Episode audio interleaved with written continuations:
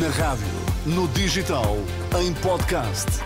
Música para sentir, informação para decidir.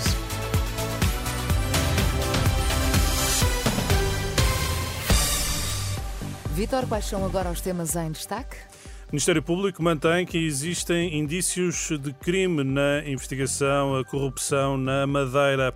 Um lembrete sombrio da natureza do regime de Putin. Reação da Presidente da Comissão Europeia à morte de Alexei Navalny.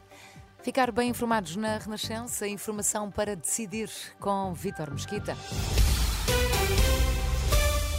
O Ministério Público mantém que há indícios de crime na investigação que levou às detenções na Madeira e garante ter alertado múltiplas vezes para o que classifica de incomum demora no interrogatório. São os esclarecimentos da Procuradoria-Geral da República em comunicado, no qual começa por esclarecer, ou por afirmar que a operação de 24 de janeiro, que levou à detenção de três arguídos, foi ponderada pelas três magistradas que dirigem as investigações e pelo diretor do DCIAP. A Procuradoria sublinha ainda que, em momentos eh, anteriores, cinco diferentes juízes de instrução proferiram no processo decisões eh, sustentadas na convicção de existirem já então indícios de ilícitos criminais imputados. O organismo liderado por Lucília Gago lamenta o longo período que decorreu entre as detenções e o despacho, situação para a qual as magistradas procuraram sensibilizar o juiz, tendo já feito uma exposição ao Conselho Superior de Magistratura. O comunicado refere ainda que, nos casos de particular relevância pública, a Procuradora-Geral Lucília Gago faz um acompanhamento próximo e presta esclarecimentos sempre que considerar oportuno. Já terminou o encontro entre Marcelo Rebelo de Sousa e o representante da República na Madeira. Numa nota no site da Presidência sobre a reunião, o chefe de Estado refere que foi informado sobre os encontros de Irineu Barreto com os partidos na região, na sequência da demissão de Miguel Albuquerque ao exercer um poder arbitrário, prendendo em circunstâncias cada vez mais draconianas. Putin é responsável pela morte de Alexei Navalny. A reação do ministro português dos Negócios Estrangeiros, João Gomes Cravinho, à morte do principal opositor de Putin. O advogado e ativista tinha 47 anos, cumpria pena de prisão na Sibéria.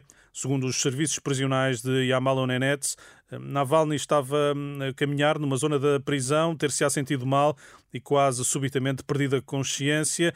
As causas da morte são desconhecidas. O secretário de Estado norte-americano Anthony Blinken diz que a confirmar-se a morte do opositor russo isso revela a fraqueza e a podridão do regime hum, de Moscovo. A presidente da Comissão Europeia, Ursula von der Leyen, defende que a morte de Navalny é um lembrete sombrio da natureza do regime de Putin. São reações hum, de líderes internacionais à morte do opositor hum, russo. Na leitura da especialista em relações internacionais Lívia Franco, a notícia da morte de Navalny pode ser lida como mais uma evidência da natureza do regime russo. Quer dizer, há aqui uma confirmação sobre a natureza do regime.